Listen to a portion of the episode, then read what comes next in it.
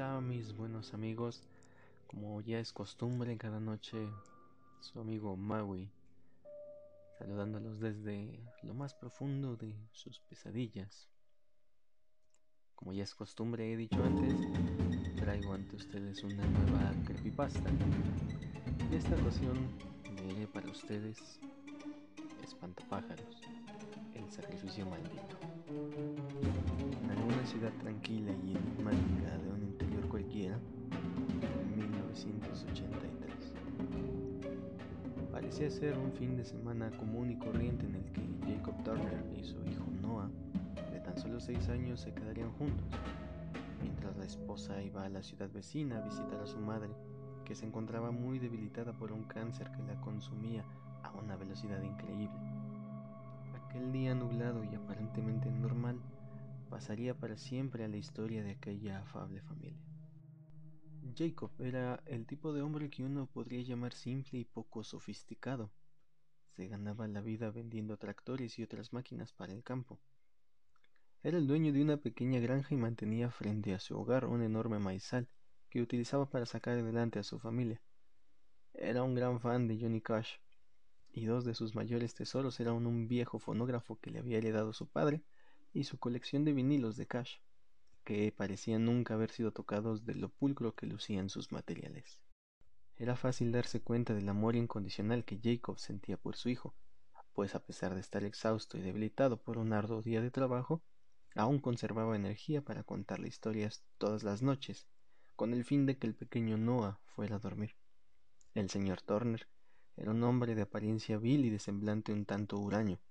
No parecía agradarle la idea de ser alguien extrovertido y sociable. Prefería reflejarse en su difunto padre, quien lo instruyó sobre los dictámenes vitales, siempre exaltando el arte de la introspección, diciendo el silencio es tan repleto de sabiduría y de espíritu, en potencia como el mármol no esculpido y rico en escultura. Fue una mañana de viernes cuando la señora Turner avisó que se preparara para ir rumbo al hospital, pues su madre había sido internada en un estado grave. Durante la tarde, ya a solas con su hijo, Jacob decidió sentarse en su vieja mecedora del porche de la casa.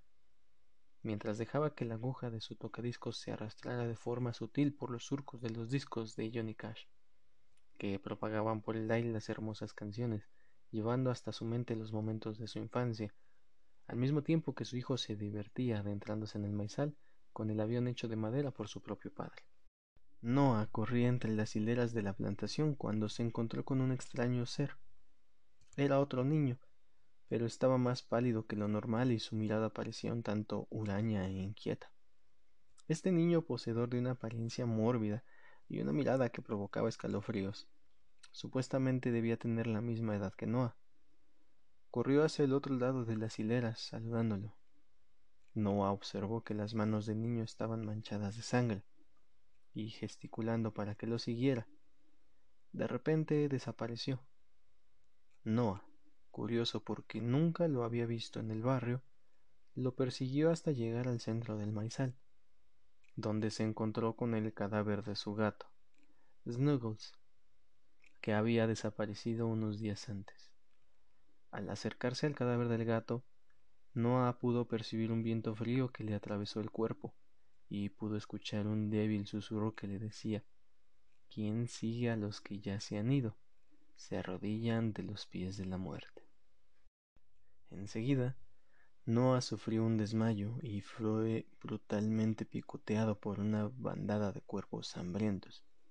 Y mientras gritaba y pedía ayuda, sus ojos eran arrancados por los pájaros negros que en aquel momento cegaban la vida de un pequeño que apenas si podía defenderse. Un niño que soñaba con ser un agricultor como su padre. Los gritos de horror emitidos por Noah se deslizaron entre las filas de la plantación en el momento exacto en que la lluvia comenzó a caer. Si Dios existe, ¿acaso esa lluvia eran lágrimas por la tragedia que acontecía?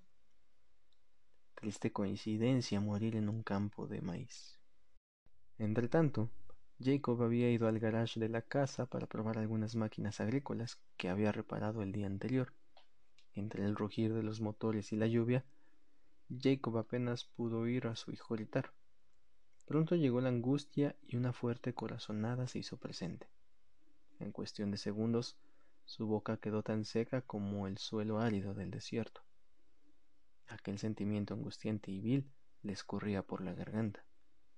Parecía que una aguja lo atravesaba con cada latido de su corazón.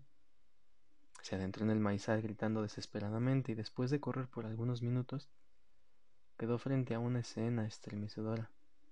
Su hijo ya muerto y sin uno de sus ojos posado sobre un charco de sangre que emanaba inocencia, mientras que varios cuervos desgarraban las entrañas del pequeño. Jacob atacó a los cuervos con su rifle y el único que consiguió impactar lo despedazó con sus propias manos, sin exhibir una pizca de piedad. Poco después, se arrojó sobre el cuerpo frío y sin pulso de su hijo.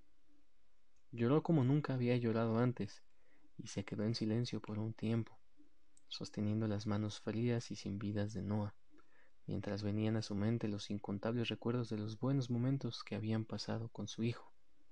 Allí nacía un trauma insuperable.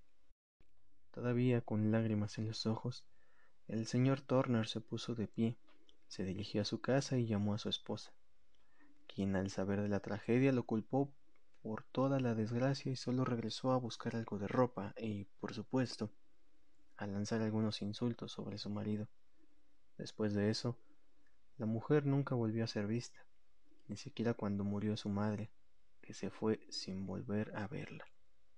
La policía que llegó a la granja prácticamente junto con la mujer de Jacob, asistió para llevarlo hasta la estación y ofrecerle apoyo, pero él, que no parecía querer abrir la boca, solamente rechazó la ayuda y se marchó. Deprimido y profundamente triste, sentía que la locura se había instalado en aquella residencia donde otrora había sido el lugar de una familia feliz. Las orejas, uñas largas y sucias, acompañadas por una barba bestial, daban la impresión de que ya no existía más un hombre, sino una bestia salvaje. Tal vez por culparse de nunca haber colocado un espantapájaros en su maizal, Jacob comenzó a vestirse como uno y a vagar por el campo de maíz durante las madrugadas siguientes, hasta que un día, en medio de sus caminatas por las filas, encontró a una joven del barrio llorando, completamente ensangrentada.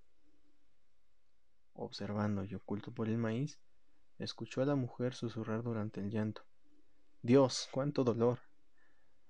No sabía que un aborto doliera tanto. Creo que voy a morir. Camuflado entre las hojas, Jacob observaba aquello con las pupilas dilatadas y algo extraño comenzó a circular por sus venas después de escuchar la palabra aborto. Se aproximó de forma imperceptible, no solo por cuidado, sino también porque el dolor no le permitía a la joven darse cuenta de su llegada. Jacob parecía estar poseído y solo podía pensar en cómo aquella mujer se atrevió a desperdiciar la vida de un hijo. El sabor ácido que viene con el miedo comenzó a propagarse por su boca. Entre los laberintos oblicuos de su mente, el señor Turner estaba inconforme pues todo lo que quería era su pequeño Noah de vuelta, y ver a alguien matando a su propio hijo era algo inadmisible. Movido por la ira, atacó a la joven y la ahorcó, conduciéndola hasta los oscuros portones del Hades. Algo realmente malo había dominado el cuerpo de Jacob. Su mirada ahora era fría y su semblante se había vuelto plenamente maligno. Caminó hasta el granero, Buscó un saco arpillero que se encontraba en medio del heno, que esparcía por todo el lugar un olor bastante agradable. Sin darse cuenta del hombre desalmado en el que se había convertido, volvió tranquilamente y puso el cuerpo de su víctima y del feto dentro de aquel saco. Enseguida lo arrastró hasta el cobertizo. Jacob comenzó a rellenar al adolescente y enseguida la transformó en una especie de espantapájaros, utilizando algunas ropas viejas suyas. Cuando observó que su rostro había quedado horriblemente deformado debido a los rasguños que había sufrido y sintiendo una extraña repulsión por su rostro desfigurado, instintivamente retiró el feto del saco, pues se le había ocurrido una idea, hacer una máscara con el feto y después irla aumentando con la piel de otras mujeres que cometieran el mismo error que aquella joven. Así nació el espantapájaros.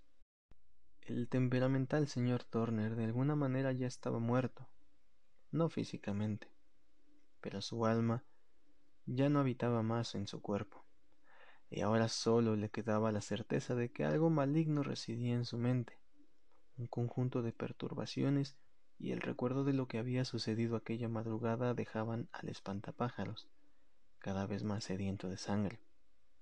Cierta ocasión, una cinta antigua fue encontrada y llevada hasta el departamento de policía local. En los veinte minutos de grabación, el espantapájaros surgía de entre medio de las sombras del fondo de una habitación y decía La grandeza de un espíritu está en la pluralidad y plenitud de su sensibilidad. Todo espíritu es siempre un tanto santo y otro tanto demoníaco.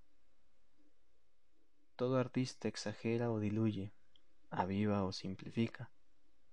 Las palabras nos permitieron elevarnos por sobre las bestias, pero también las palabras a menudo nos rebajan hasta el nivel de los seres demoníacos. Lo que seguía a esto era una verdadera barbarie. El señor Turner, obviamente trastornado por todo el odio del mundo y portando su grotesca máscara, atacaba a una víctima y arrancaba su útero, Mientras las atrocidades eran llevadas a cabo, el espantapájaros sonreía exageradamente a medida que la sangre escurría por su rostro.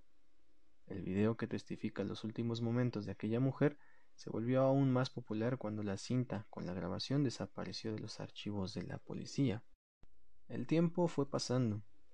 Niñas y mujeres de la región desaparecían de forma misteriosa e ininterrumpidamente la cantidad de espantapájaros en el maizal del señor Turner aumentaba de forma esporádica hasta que un día, y desconfiados con toda la ola de sucesos siniestros, los pobladores invadieron la residencia de la familia Turner, después de que algunos vecinos se quejaran del mal olor que emanaba del lugar. Se encontraron un cuerpo en estado de descomposición. Al lado del cuerpo estaba una, carta manchada de sangre coagulada donde Jacob asumía la culpa por las desapariciones de las jóvenes y relataba toda su locura. Justo al lado derecho, una Biblia abierta de par en par tenía el siguiente texto marcado. Mía es la venganza y la retribución.